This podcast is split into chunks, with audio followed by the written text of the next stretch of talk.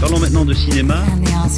C'est un scandale Un scandale Scène 6, première. Salut à tous, quels sont les films les plus attendus de 2024 Après vous avoir révélé le top de l'année des internautes d'Allociné, on va tourner nos regards vers 2024, toujours en compagnie de nos experts de la rédac, Vincent Garnier, Johan Sardet, Corentin Palanchini, Maximilien Pierrette, Manon Maroufi et Laetitia Foran. Salut à tous les six. Bonjour. Salut. Bonjour. Et le principe est tout simple, on va faire un petit tour de table avec euh, chacun une attente ou un peu plus, mais on va, 10 ou 12. on va essayer d'être euh, d'être rapide, mais en tout cas, voilà, l'année 2024 s'annonce très très chargée avec plein de blockbusters. Il y aura euh, Furiosa, Gladiator, Gladiator 2, Joker 2, Alien Romulus, Beetlejuice 2, voilà, beaucoup de suites, Deadpool 3, peut-être qu'on en parlera.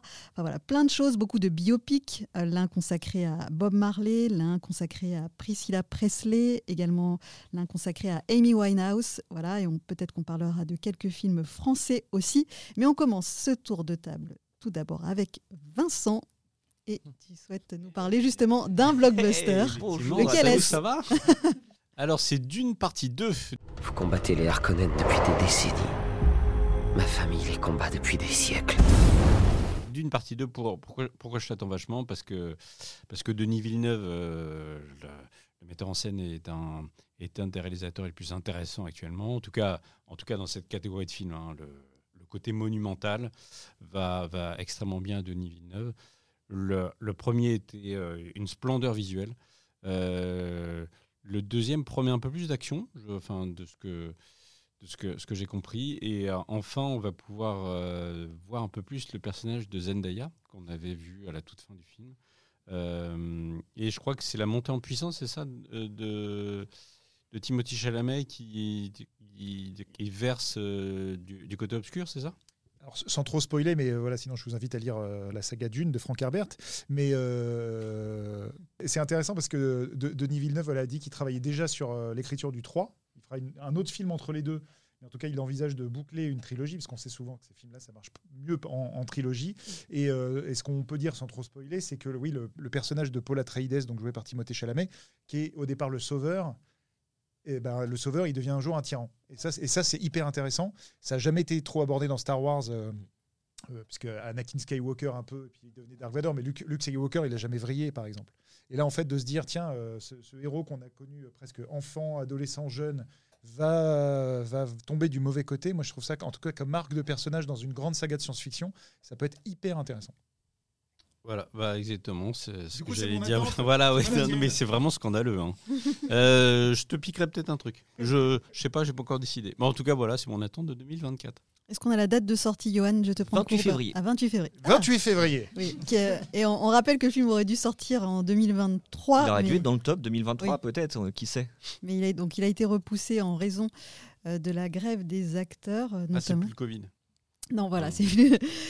Euh, bah, Johan, justement, puisque tu as envie de, de parler de tes attentes, dont d'une d'eux, mais ça y est, c'est fait. Ça, c'est fait. Euh, quelles sont tes autres attentes pour 2024 Alors, il y, il y en a une première, euh, c'est Deadpool 3. Euh, sachant que j'ai pas spécialement aimé le 2, j'avais trouvé le 1 très fun dans ce qu'il apportait, mais là sur Deadpool 3, on sent que euh, ça peut être n'importe nawak. Voilà. Et Mhm. donc, en tout cas, de ce qu'on voit fuiter sur les réseaux sociaux euh, depuis la- la- cette première annonce qui était absolument géniale. Voilà, si, si vous l'avez pas vu, retrouvez-la euh, sur euh, sur YouTube euh, notamment où euh, Ryan Reynolds euh, voilà, est face caméra, il dit on n'a pas trouvé d'idée pour Deadpool 3 et puis Hugh Jackman passe derrière, il fait Hugh, tu veux pas rejouer Wolverine? Ouais, bien sûr.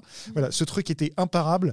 Et le fait de se dire, on va, on va avoir le Deadpool euh, débilos face à Hugh Jackman qui accepte de reprendre les griffes euh, dans un truc qui visiblement va aller euh, lorgner du côté du multivers. Les gens qui commencent à me connaître savent que je déteste la notion de multivers, sauf quand on se moque du multivers. Et là, en fait, de dire Deadpool, et c'était peut-être la, vraie bonne séquence de Deadpool 2 à la fin quand il chopait la machine de Cable pour pouvoir remonter le temps et se balader un peu entre les époques et les, et les mondes, de se dire Deadpool avec Wolverine en sidekick va explorer plein d'univers différents, va ramener des anciens X-Men, des anciens super-héros, va enterrer la Fox, on en avait parlé avec, euh, avec Corentin, euh, et va se foutre a priori un peu de la gueule de Disney. Ça peut être assez exceptionnel s'ils lui mettent pas trop de bâtons dans les roues en termes après de, de censure et de, et de, voilà, de, de censure à la fois euh, de, de- de- de la du comité de censure, mais aussi de censure du studio, ça peut donner un truc très très très marrant. Et si vous voulez en savoir plus, il faut lire euh, la, la saga de Frank Herbert. Euh, non, attends. C'est pas bien ce que tu fais. Euh, je ne sais pas si Corentin voulait rajouter un truc avant que j'enchaîne sur ma deuxième attente. Juste très rapidement, oui, je, l'attends beaucoup aussi et j'espère juste que euh, effectivement que Disney va leur laisser le, champ libre et justement ils vont peut-être compenser la violence qu'ils ne peuvent peut-être pas avoir dans un film Disney euh, par, j'espère, au moins de l'irrévérence quoi. Donc on croise les doigts très très fort, les griffes même. Et, et la deuxième attente, pareil, c'est un film, euh, les gens qui me connaissent savent que je n'aime pas du tout Mad Max Fury Road. Ouh, c'est pas bien, oh là là, c'est un, un avis contradictoire avec la majorité du peuple. Bref, euh, euh, Mad Max 2 est mon film préféré de tous les temps. Je n'ai pas aimé Fury Road pour ce qu'il raconte, puisque pour moi, ce n'est pas un film Mad Max, mais un film sur Furiosa. Reste que je respectais totalement euh, l'incroyable maestria visuelle de George Miller. Et là, il fait un film sur Furiosa sans Mad Max. Et donc là, potentiellement, ça me va. Euh, et de ce qu'on a vu des premières images, c'est juste fou. Euh, la première bande-annonce tabasse, le- la première affiche, euh, même si elle est un poil surchargée, est juste sublime. Euh, et Anya Taylor-Joy, elle a l'air complètement, euh, complètement habitée et folle dans le rôle. Euh, et surtout, ça propose des images. euh, voilà, on sent qu'il n'y a pas de fond vert. Comme le premier, c'est tourné dans le désert. On a les pieds dans le sable et on sent que voilà, c'est du, cinéma à l'ancienne. Et donc euh, pour tout ça, euh, Furiosa euh, va faire partie de mes, de mes grosses, grosses, grosses attentes parce qu'il n'y a pas de Mad Max dedans. Un conseil de lecture, du coup De- revoyez Mad Max 2. Ce sera sans doute à Cannes. Ce petit, Vu la date de sortie, oui. Furiosa. Ouais, et puis vu que Fury Road était allé là-bas, que ça s'était plutôt bien passé Voilà, pour lui, que George Miller avait ensuite été président du jury, il y a moyen. Corentin, quelle est ton attente 2024 Puisque tu poses des questions, tiens, Oui, Ah oui, voilà. hein, allez, voilà. hein. Bah, je vais parler aussi de Cannes 2024 parce qu'il y aura probablement Megalopolis de Francis Ford Coppola. Je- en tout cas, on peut, on peut le, le supputer puisque le film est tourné, il est en post-production. Alors, c'est une attente, mais j'ai peur parce que les derniers, on va pas se mentir, les derniers films de Francis Ford Coppola, c'est pas vraiment ma tasse de thé. Mais euh, bon, le projet est ancien. Euh, il devait le faire, euh, enfin, il l'a écrit dans les années 80. Il devait le faire après en 2001. Il avait commencé à tourner des scènes, euh, notamment de seconde équipe à New York. Sauf que comme c'est un film sur la destruction de New York, et puis, enfin, sur la reconstruction de New York après destruction, et puis qu'il y a un truc qui s'appelle le 11 septembre, qui est venu en septembre 2001 euh, mettre un stop à toute cette production, il n'a pas pu faire son Megalopolis à l'époque. Et du coup, il revient euh, 20 ans après avec le même projet euh, en disant ce coup-ci, euh, ça marche. Et le truc est tourné. Donc, a priori, on le verra. Et euh, en 2001, il devait peut-être y avoir Nicolas Cage dans le, rôle, hein, dans un des rôles principaux. Il avait fait une lecture avec euh, d'autres acteurs. Coppola avait fait des table reads avec tout le monde, avec DiCaprio, avec euh, Nicolas Cage, avec euh, plein plein de gens. Et à la place, il a fait World Trade Center. voilà, avec James Gandolfini, tout ça. Et, et ça s'était pas fait. Là, il y a un- à nouveau un gros casting. Il y a Shia LaBeouf, il y a Adam Driver, il y a, il y a plein plein de gens. Et donc, euh, bah, on, quand même, vu la- le, le- le monument que c'est censé être, sans en attendre non plus des caisses, euh, j'espère quand même que ce sera au moins à la hauteur et que Coppola partira, enfin, fermera sa filmographie avec un film dont il peut être fier. Euh, c'est au moins ça que j'espère. Est-ce que ça va me plaire à moi? Je m'en fous. J'espère au moins qu'il va pouvoir relever la tête, quoi. Et euh, en- et, euh, est-ce qu'on sait de quoi ça parle? Moi, je- Eh ben, on- le, peu, le peu qu'on sait, c'est que euh, c'est un, c'est un couple, il me semble, et euh, il y a un contexte de New York est à reconstruire dans une utopie. Donc c'est c'est- c'est vraiment que ça qu'on sait. Le reste est gardé secret depuis les années 80. On ne sait pas trop. Il en a peut-être parlé dans des interviews, mais en tout cas officiellement pour cette version-là qu'on va voir, on n'en sait rien. Oui, ça se trouve, ça a pas mal évolué le, le scénario depuis parce que, euh, comme on sait que c'est un film, un film qui coûtait très cher bah, Mhm. et qu'il il finance lui-même, bah, il a peut-être dû faire des concessions et revoir un peu sa copie pour que ça Ouais. colle avec le budget. En tout cas, oui, de, de ce qu'on a vu, je crois qu'il y a quelques storyboards qui traînent sur euh, les réseaux. Mm. Crois, en tout cas, quelques dessins préparatoires. d'avant. ouais. C'est une histoire voilà, à la fois de sociétale, d'utopie, d'architecture, Ouais. de monde à construire. Et euh, être hyper intéressant. C'est ça, ça a l'air euh, très pointu, mais en même temps très dans, très dans ce que Coppola aime faire. Et comme c'est un projet de cœur vraiment qu'il avait écrit au départ dans les années 80, tu te dis, bon, il peut encore y avoir le- le- l'étincelle qui peut être là.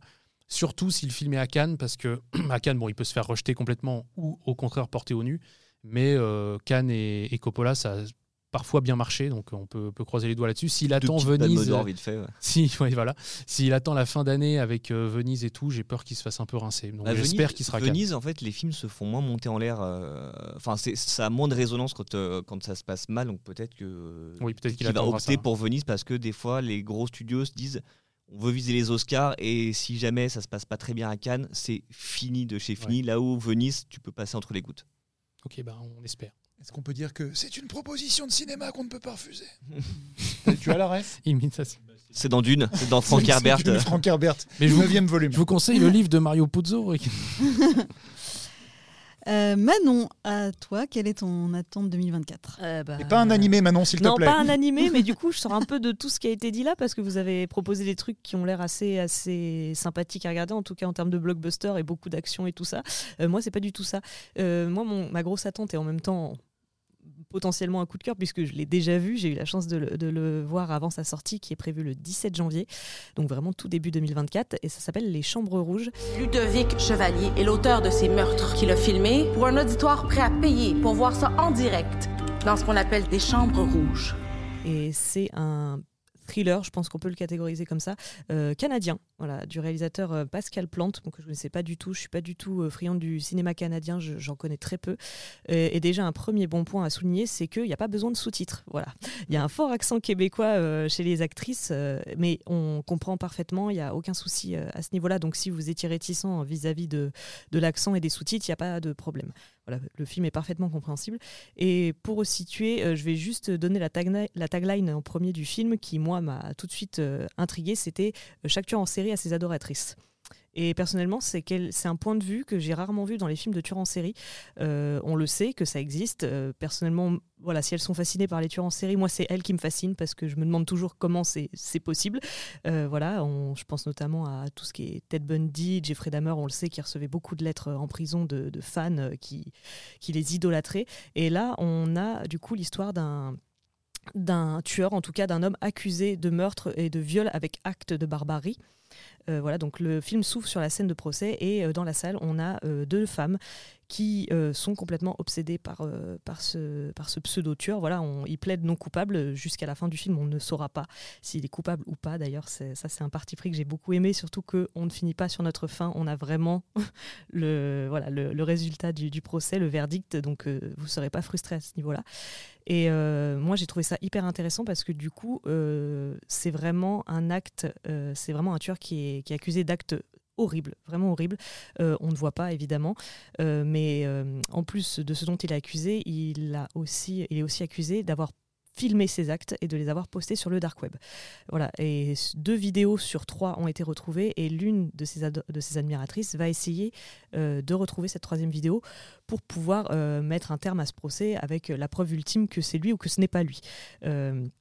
Donc ça, euh, j'ai trouvé ce parti pris hyper intéressant parce qu'on parle rarement du dark web. J'ai l'impression que c'est quand même un sujet assez tabou. Euh, là, on rentre vraiment dans les dessous de, ce voilà, de, ce pan d'internet qui fascine autant qu'il dégoûte, j'ai envie de dire. Et euh, ce que j'ai bien aimé aussi, c'est que sur les deux femmes qu'on va suivre, il y en a une vraiment qui assume ses propos, qui déclare ouvertement qu'elle le croit innocent, qu'elle voilà, qui- qu'il va s'en sortir, que la vérité finira par éclater. Et on a l'actrice principale qui, elle, interprète un personnage beaucoup plus euh, discret. Et au final, on ne sait pas trop ses intentions. Euh, elle cherche vraiment à obtenir cette troisième vidéo, euh, mais on ne sait pas pourquoi. On ne sait pas si c'est vraiment pour le, le- pour le, trouver mon mot, pour l'incriminer encore davantage ou au contraire pour l'innocenter. Et jusqu'à la fin, ça, c'est un parti pris que j'ai bien aimé parce que on ne sait pas si on doit aimer cette personne ou pas. Est-ce qu'elle fait ça vraiment pour euh, la mémoire des victimes ou euh, pour euh, innocenter un, un- type qui, voilà, au demeurant physiquement, n'a pas l'air très, voilà, n'a pas l'air très innocent. Peut-être qu'il l'est, je ne dirais pas. Mais vraiment jusqu'au bout du film, on ne sait pas et vraiment l'ambiance est exceptionnelle. Moi, il y a des scènes qui marquent vraiment. Je vais pas trop spoiler, mais euh, il y a un jeu aussi, il y a vraiment un travail aussi sur le son, sur la musique qui joue beaucoup. Les actrices, je les ai trouvées excellentes. Euh, maintenant, c'est un film qui dure 1h40, je crois. Il est pas très long, peut-être un petit peu plus, peut-être 2 heures. Je regarde Corentin parce que euh, il l'a vu aussi. 1h45, donc euh, c'est vraiment très efficace. C'est- 1h58. 1h58, parfait. Euh, c'est très efficace, ça se regarde euh, sans problème. Maintenant, c'est peut-être pas à mettre entre toutes les mains parce que même si on ne voit pas les vidéos en- voilà, dont, dont il est question dans le film, on, on entend l'audio. Voilà, il y a eu un vrai travail, en- je disais, sur le son et là notamment sur l'audio avec les vidéos de torture qui sont présentées au tribunal pour que les jurés se fassent une vraie opinion de ce dont on parle. Et rien que ces audios, quand on les entend, on est très mal à l'aise. C'est ce, que je- disais à une autre collègue en off, c'est à la fin de ce film, j'avais envie de prendre une douche. Voilà, je, me, je me sentais sale de, de se dire que ce genre de choses existe. Et voilà, c'est peut-être ça aussi qui marque, c'est que c'est quelque chose de très actuel, de très réel.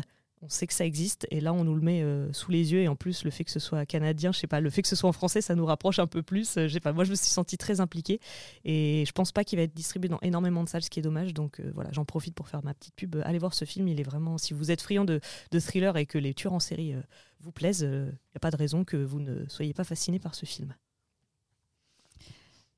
Max, c'est à toi.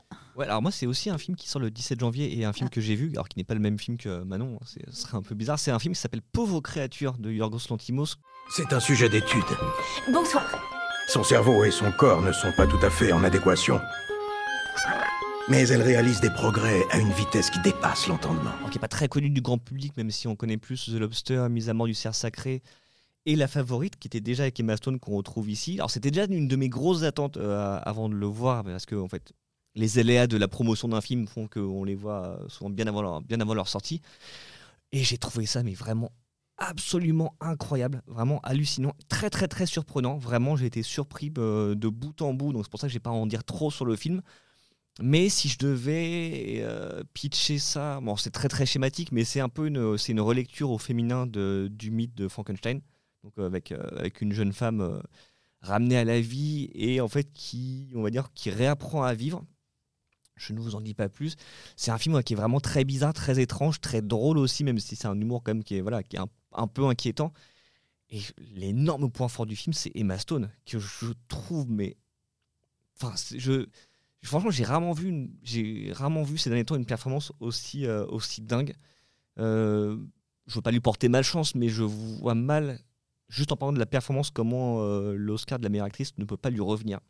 Parce que vraiment, ce qu'elle fait, c'est une performance qui est, euh, très physique aussi. Et euh, là, pareil, je veux pas en dire trop parce que euh, il faut, il faut la découvrir euh, vraiment. L'une des forces du film, c'est toutes les surprises qu'il qu'il recèle. Mais sa performance est tellement, forte et tellement organique que, en fait, les évolutions sont assez imperceptibles. Il y a un moment du film où je me suis dit, ah maintenant maintenant elle fait ça. Et en fait, euh, ça prouve que la performance, en fait, euh, elle est, euh, il y a une fluidité dans cette performance et qu'on n'est pas que dans le truc de regardez ce que je vais faire, vous allez voir, vous avez jamais vu ça. Donc vraiment, il y a Marc Ruffalo également, il y a, y a Willem Dafoe et il y a Damien Bonnard qui est un acteur français dans une seule scène. C'est une scène, assez marquante, euh, je ne vous en dis pas plus. Donc ça s'appelle Pauvres créatures, ça sort le 17 janvier. C'est un film qui a eu le Lion d'Or donc à Festival de Venise, c'est l'équivalent de la Palme d'Or pour euh, Venise. Et c'est en fait le film qui a à la fois conquis la presse, c'était vraiment le, chouchou de la presse, et le jury qui était emmené par Damien Chazelle. Et ce qui est assez rare que les deux se rejoignent. Et vraiment, euh, moi, j'ai pas du tout été, euh, été déçu, donc je le recommande très, très, très chaudement, même si c'était un film un petit peu étrange, il vaut mieux être préparé. Et j'ai une deuxième attente euh, qui, euh, qui est née du fait qu'on a vu des images assez euh, récemment. C'est un film qui s'appelle Civil War, qui est réalisé par Alex Garland, qui était d'abord scénariste pour Danny Boyle, puisque c'est lui qui a écrit 28 jours plus tard La plage et Sunshine, et en fait qui a réalisé depuis les films Ex Machina, Annihilation et Men, et qui a géré aussi l'excellente série Devs. Là, c'est un film qui s'appelle Civil War, comme je viens de dire, en fait, qui raconte dans un futur proche euh, comment les États-Unis basculent dans une nouvelle guerre civile. On a vu quelques images, c'est hyper impressionnant. C'est avec Kirsten Dunst, notamment, Jesse Plemons et euh, Kelly Spenny, qui est, euh, tu parlais de Priscilla de euh, Sofia Coppola, bah, c'est la Priscilla euh, Presley du film. Et euh, les images sont hyper impressionnantes parce que ça paraît très réaliste. En fait, euh, on voit des, euh, des gens avec des armes à, feu dans les rues américaines. On a vu beaucoup d'images comme ça, comme dernièrement. Euh, bah, des pays en guerre. On a vu beaucoup ça dernièrement. Donc en fait, c'est un film qui, je pense, va s'inscrire dans une actualité très très très brûlante. Et euh, ça a peut-être été un film un peu, euh, un peu choc. Alors pour l'instant, à l'heure où on enregistre ce podcast, on n'a pas de date de sortie en France. On sait qu'il sort le 26 avril aux États-Unis, donc il ne sera pas à Cannes, ça c'est sûr. Et on peut espérer qu'il sortira à peu près en même temps euh, en France. Mais euh, ouais, c'est un film. euh, les gens qui suivent son travail en fait l'avaient euh, l'avaient identifié. Mais là, on a vu les premières images et on se dit ah ouais, il tient peut-être quelque chose d'assez mémorable et je, je le crains et en même temps je l'espère d'assez glaçant. Et donc on passe à toi, Laetitia. Tu as choisi de parler d'un film d'animation qu'on attend tous, je crois, beaucoup autour de cette table, un film Pixar, vice versa, de vice versa, vice versa. Vice versa. Qui a peint la console en orange? J'ai l'air d'une orange J'ai touché à rien. L'orange me va pas au teint. C'est pas moi. Salut, ça va? Je suis anxiété. J'ai mis où mes affaires? Vice versa et vice versa. J'aime bien quand tu chantes. non. Et donc, ouais, donc ça fait huit ans que j'attends la suite des aventures de joie, tristesse, peur, dégoût et colère, et de voir Riley adolescente, donc comme on tease à la fin du premier film. Et donc, euh, je suis pas la seule visiblement, hein, parce que euh, la bande-annonce a, en- a enregistré 157 millions de vues en 24 heures. On n'avait jamais vu ça chez Disney et Pixar. Il a même battu euh, la bande-annonce de La Reine des Neiges 2. Donc, Est-ce que le film euh, va battre La Reine des Neiges 2 au box-office, qui est donc le film d'animation le plus rentable? J'attends de voir, hein, mais en tout cas, je, suis très... excitée à l'idée de voir ce film Pixar en particulier, de retrouver Riley et de voir euh, la manière dont, elle a évolué et toutes ces nouvelles émotions, dont anxiété, vont arriver euh, dans son cerveau et vont euh, faire la paire avec les, précédentes émotions. Donc, c'est plus mis en scène par Peter Docter, mais par Kelsey Mann. Donc, euh, j'attends de voir euh, ce que ça va donner. Le premier teaser a bien donné envie déjà. On retrouve un petit peu les thématiques, enfin les, les- personnages et, l'humour du premier film. Donc, euh, est-ce que huit ans après, je serai toujours aussi, aussi passionnée par l'histoire? Bah, J'imagine que oui, parce que les personnages ont évolué aussi. Donc, ouais, je, je suis très, je, je- suis très, euh, Impatient. Très impatiente. Alors, euh, surtout, enfin, j'aimerais bien savoir, euh, on va leur demander en priorité si Michel et Michel vont aussi euh, apparaître au casting vocal de ce film. On puisque, attend l'appel. On attend l'appel à l'instant même et notre téléphone est constamment branché. Est-ce qu'on va nous rappeler pour notre rôle? Euh, su- surtout qu'on a, on a très envie de savoir ce que, ce que devient la pizza au brocoli. Donc, euh, Parce que je pour sais info, pas. euh, On est encore en pour parler. C'est, ça Vous pouvez chiffre. ra- C'est- raconter un petit une question peu, de chiffres. Euh, oui, non, c'est notre grand fait de gloire, c'est qu'on a fait euh, chacun une voix, enfin une phrase. Dans le premier vice versa, Vincent faisait la, la pizza au brocoli et moi je faisais la, la souris démoniaque dans le cauchemar de Riley. On a le petit espoir que la pizza revienne et que la, la souris, en même temps la souris est morte, donc je sais pas, j'ai un petit doute quand même. Et vice versa sortira cet été? Le 19 juin 2024. Et pour ma part, ben, tout comme euh, Laetitia, j'attends beaucoup Vice Versa 2. Euh, et euh, j'avais envie de parler de quelques films français, dont un qui n'est pas tout à fait français, puisqu'il sera euh, notamment produit par, à l'international et tourné à Hong Kong. On va beaucoup en entendre parler. C'est la nouvelle lecture d'Emmanuel Ah par Audrey Diwan qui avait réalisé l'événement. Et c'est donc Noémie Merlan qui jouera le, le rôle principal. Euh, Léa Seydoux avait été annoncée dans un premier temps, mais finalement c'est Noémie Merlan. On ne connaît pas encore tout le casting autour euh, de Noé- Noémie Merlan, mais il y aura probablement des surprises. Euh, et pe- peut-être que ce film sera à Cannes s'il est prêt à temps. Le tournage a eu lieu à la rentrée. Euh, également, côté français, j'ai une curiosité pour le nouveau film de- du réalisateur de Jusqu'à la garde. Le film qui lui succède s'appelle tout simplement Le Successeur. Et donc voilà, c'est le nouveau film de, de Xavier Legrand. Et puis donc en 2024, il y a beaucoup de, de grands euh, réalisateurs euh, français qui seront euh, de retour. On peut citer Bertrand Bonello, Cédric Kahn qui après le procès Goldman va nous dévoiler une comédie qui s'appelle Making of. Euh, il y a également le nouveau film de Stéphane Brisé qui s'appelle Hors saison, le, nou- le nouveau Bruno Dumont qui promet d'être très très étonnant qui s'appelle L'Empire et il y aura notamment Camille Cotin au casting. Euh, et j'ai une curiosité également pour l'adaptation de Leurs enfants après eux, Ah ouais. euh, qui est euh, réalisée par les frères Boukerma qui avaient fait L'année du requin. Voilà, également le retour de Xavier Beauvois. Et côté francophone, on peut aussi citer Joachim Lafosse, euh, qui a réalisé euh, Un silence qui sort euh, en janvier avec euh, Daniel Auteuil et Emmanuel DeVos. Corentin, je te vois prendre le micro. Il n'y a pas un petit Quentin Dupieux là, euh, Ah, tourné en si, une heure Bien sûr, bien sûr, bien sûr, bien Dali sûr. avec 6 A parce qu'il y a six versions de Dali dans un, dans un même film. Et puis, euh, moi, le film, le qui m'intrigue beaucoup, c'est le nouveau film de Jacques Audiard, donc qui est en, Oui. qui est en post-production, donc qui a été tourné, qui est une comédie musicale en langue espagnole, avec notamment Selena Gomez et Zoé Saldana. Et puis, si vous voulez qu'on parle de comédie, je peux vous en lister, lister quelques-unes. Allez, rigolons un petit peu. Voilà, donc il y a- Cocorico. Cocorico, qui oui, euh, bah, on, on rigole, mais ça peut être le hit euh, En plus, de... c'est parce qu'en fait, t'as fait ton lancement un peu avec la voix de Chantal là-dessous. Je peux vous en lister Eh, quelques-unes. vous voulez des comédies Bah, ben Cocorico, voilà. il, a, il a la date de sortie d'un tuche, hein, donc ça Ah, peut très oui. très bien marcher. Et co- euh, enfin, écrit par euh, l'un des scénaristes des Tuches. En plus. Et donc, c'est la première comédie française qui rassemblera Didier Bourdon et Christian Clavier, avec un, un sujet un peu à la Qu'est-ce qu'on a fait au bon Dieu? Euh, Voilà, une comédie un petit peu corrosive. Euh, également, côté comédie, il y aura la- le, le cinquième volet de Duc au but. Oui, c'est déjà le numéro 5. Euh, côté suite, il y aura également Opération Portugal 2. Et puis on peut également citer Chien et Chat, qui est la nouvelle réalisation de Rim Kérissi et El Santora, évidemment, de la bande à Fifi. Euh, il y a un film avec euh, Danny Boone qui s'appelle Les Chèvres. Et puis dans les petites curiosités, euh, Jamais sans mon psy avec Baptiste Le Caplin qui sortira en fin d'année. Je crois que c'est avec Christian Clavier aussi. Et Nous les Leroy, qui est la première réalisation de Flaubert, Florent Bernard, avec Charlotte Gainsbourg et José Garcia. J'ai pu voir un petit extrait et ça avait l'air très sympa. Donc voilà, on va surveiller tout ça côté euh, comédie. Et Johan, tu veux encore rajouter quelque chose Je veux, non, je veux rajouter un dernier film. Alors, évidemment, il y a beaucoup d'attentes et voilà, on a cité plein, plein de, de- de- de trucs. Il y a, il y a- il y a un cinéaste qu'on n'a pas cité, cinq ans après Parasite. Ah Il va y avoir le bien retour de sûr. Bong Joon-ho avec un film qui s'appelle Mickey euh, 17, Mickey 17, euh, avec Robert Pattinson, hein, si je me trompe Ouais. pas. Et euh, j'avais vu passer, je crois, en début d'année, euh, des premières euh, ou en milieu d'année, des, des premières critiques euh, de projection test et qui étaient dithyrambiques. Donc, peu- voilà, cinq ans après Parasite, est-ce qu'on va se remanger une nouvelle claque signée Bong Joon-ho Euh, Possible? Rendez-vous à Cannes. Ah non, Bah non, parce que le- alors pour l'instant, le film sort avant. Mais il y a des rumeurs disant que voilà, ce sera poussé parce qu'il y a quand même moyen que le film soit à Cannes.